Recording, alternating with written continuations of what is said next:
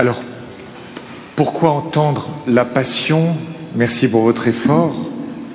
On est resté debout. Et en fait, cette passion, elle est à la fois un concentré de, mal et euh, un concentré de mal et puis un, un concentré d'amour. Vous voyez, une manifestation d'amour. Il y a cette violence qui se déchaîne et cet amour qui se manifeste.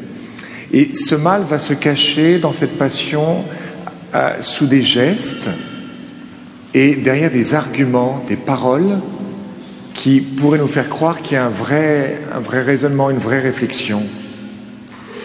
Vous voyez, faire du mal à quelqu'un avec un geste, c'est être animal.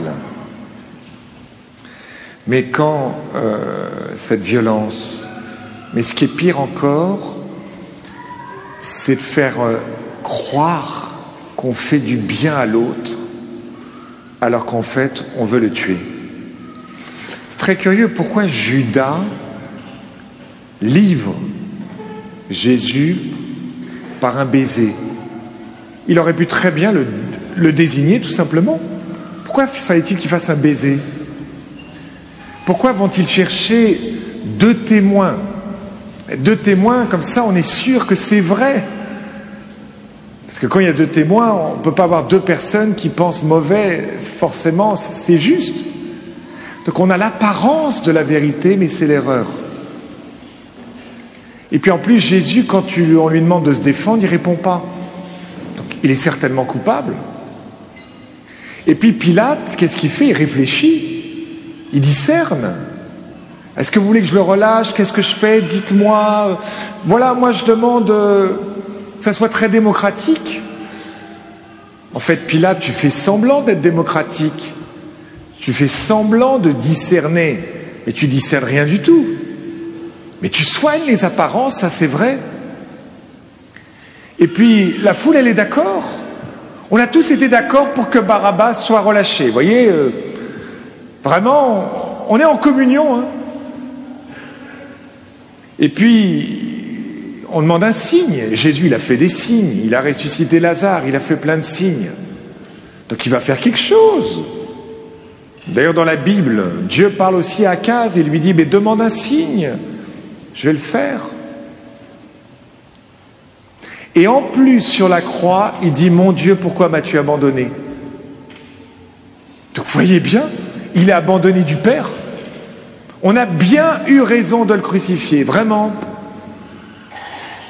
Alors après, si on a l'oreille, voyez, on... Mon Dieu, pourquoi m'as-tu abandonné? C'est le psaume qu'on vient de chanter. Alors quand je regarde le psaume, on vient de le chanter, mais dans la fin du psaume, il y a marqué sur vos feuilles, tu m'as répondu et je proclame ton nom devant mes frères. Dieu n'a pas répondu. Donc ce n'est même pas le psaume qui cite alors mais si, Dieu répondra, mais ça s'appelle la résurrection. Donc,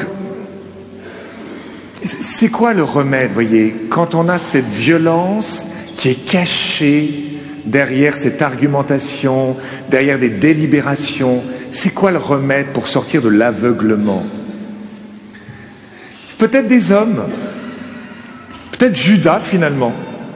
Judas, il revient il dit cet argent, j'ai débloqué, j'aurais pas dû, c'est pas, c'est pas un coupable, je vous rends l'argent. Là, il devrait quand même se dire, mais il nous rend l'argent, il, ça devrait déjà faire tilt. Ils écoutent même pas Judas. Judas, c'est un évangélisateur. Puis il y a la femme de Pilate qui lui dit, tu sais là, quand même, ne te mêle pas de l'affaire de ce juste, car j'ai eu un songe aujourd'hui. Puis là, tu devrais écouter, madame. Donc en fait, vous voyez, il n'arrive pas à écouter les personnes, même malsaines, qui sont sur leur route. Je t'ai mis Judas, je t'ai mis la femme de Pilate sur ta route. Mais tu écoutes ou pas? Et du coup, on voit bien que, et c'est ça qu'on va fêter à Pâques, là. À Pâques, cette année, il y aura une énorme piscine au centre on va vivre des baptêmes par immersion. On va marquer le coup pour signifier qu'en fait on a besoin de la grâce. Vous voyez, quand vous êtes aveuglé à ce point-là, parce que bien sûr c'est chacun d'entre nous qui est en scène, c'est moi qui suis Pilate, c'est moi qui suis aussi la femme de Pilate, c'est moi qui suis Judas, c'est chacun d'entre nous. Comment sortir de cet aveuglement? Il faut la grâce. La grâce, c'est-à-dire l'Esprit Saint, parce que les raisonnements, ça ne fonctionne pas. L'Esprit Saint qui change notre cœur de pierre en cœur de chair. Il faut supplier. Seigneur, je ne vois pas. Et donc je te demande de m'éclairer. Alors c'est ça qu'on va vivre, vous voyez, à Pâques. Mais cette grâce, on la reçoit aussi quand on se confesse, on reçoit le sacrement du pardon, quand on communie, quand on lit la parole de Dieu. Et la grâce, la grâce, ça veut dire la, bonté, ça veut dire l'amour de Dieu qui est une personne qui s'appelle l'Esprit Saint, qui nous permet de voir ce que les autres ne voient pas. Et puis, il y a la grâce qui permet de voir, et puis il y a aussi la vision, le regard.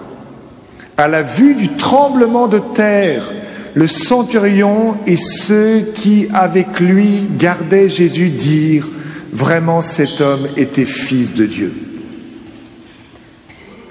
Donc en fait, on va passer trois jours là, jeudi, vendredi, samedi aussi, on va voir des choses. On va voir le lavement des pieds. On va voir Jésus qui s'offre en nourriture sur l'autel, qui dit je vais jusqu'au bout de l'amour. On va voir la passion, on va voir le bois de la croix.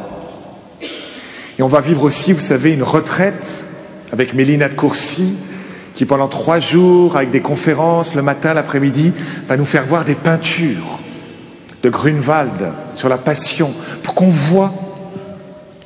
Parce que les raisonnements, ça ne marche pas.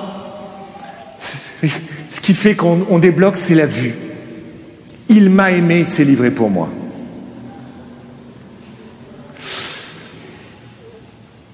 Alors, essayons déjà maintenant, entrons dans la passion et la résurrection du Christ.